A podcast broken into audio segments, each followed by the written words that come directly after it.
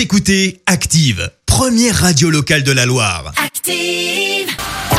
L'actu des célébrités, c'est l'actu People. Strass et paillettes, qu'ont fait nos people Eh bien Christophe, ce matin on débute par un nouveau clash autour de Ah. Johnny et non, il n'est pas question de l'héritage cette fois-ci, non. Euh, Ça concerne tout de même Laetitia Hallyday, la veuve du chanteur qui estime avoir été abandonnée après la mort de Johnny par l'un de leurs amis, Eddie Mitchell, euh, qui aurait coupé les ponts, ni une ni deux. Réponse dans la foulée euh, de l'acolyte du taulier.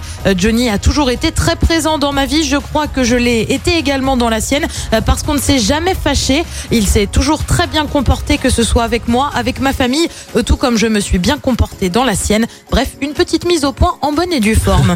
Eux annoncent faire une pause. Big Flo et Oli vont être absents des réseaux sociaux, annonce faite euh, par les deux frères, alors que leur documentaire Presque Trop sort aujourd'hui euh, sur la plateforme Netflix. Alors pourquoi cette pause? Ils veulent en fait produire leur prochain album loin de l'agitation des médias et des réseaux sociaux. Ils souhaitent en effet se reconcentrer sur leur passion, la musique. Une pause qui ne devrait toutefois pas durer plus d'un an. Il est sorti, de- il sort à quelle heure le, le 9 documentaire heures. Netflix, c'est toujours 9 heures. Ah ouais, ok, je vais me brancher sur Netflix tout à l'heure. Ça tombe bien, tu seras plus à l'antenne, ce sera le bon pour moment ça. pour toi.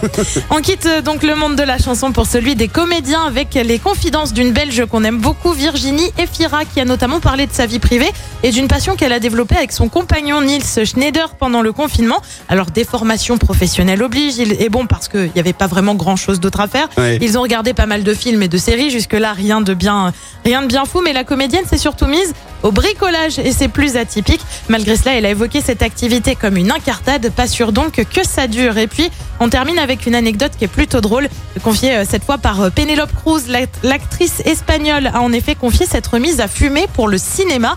Et oui, comme l'un de ses personnages le faisait, elle, le- elle s'y est mise aussi. Ça a quand même duré plusieurs années, alors ça lui a peut-être porté chance parce que c'était notamment pour l'un de ses personnages dans Vicky Cristina Barcelona, réalisé, tu sais, par Woody Allen, où elle a obtenu l'Oscar du meilleur second rôle féminin. Mais ça s'est arrêté assez vite puisqu'elle a voulu devenir mère. Aujourd'hui, elle a eu deux enfants avec son compagnon Javier Bardem et elle, ne fume donc plus. Ah bah voilà, ouais, parce que c'est compliqué, euh, elle se m'a fumé pour le cinéma. euh. Et puis hop, ça dure. Euh, ouais, non, non, non, c'est pas bien. Merci euh, Clémence pour cette euh, actu. J'avais pas d'autres punchline, désolé là, c'est tout ce que j'ai en stock ce matin. On te retrouve à 7h30 pour le journal. On a Écoutez Active en HD sur votre smartphone, dans la Loire, la Haute-Loire et partout en France, sur activeradio.com.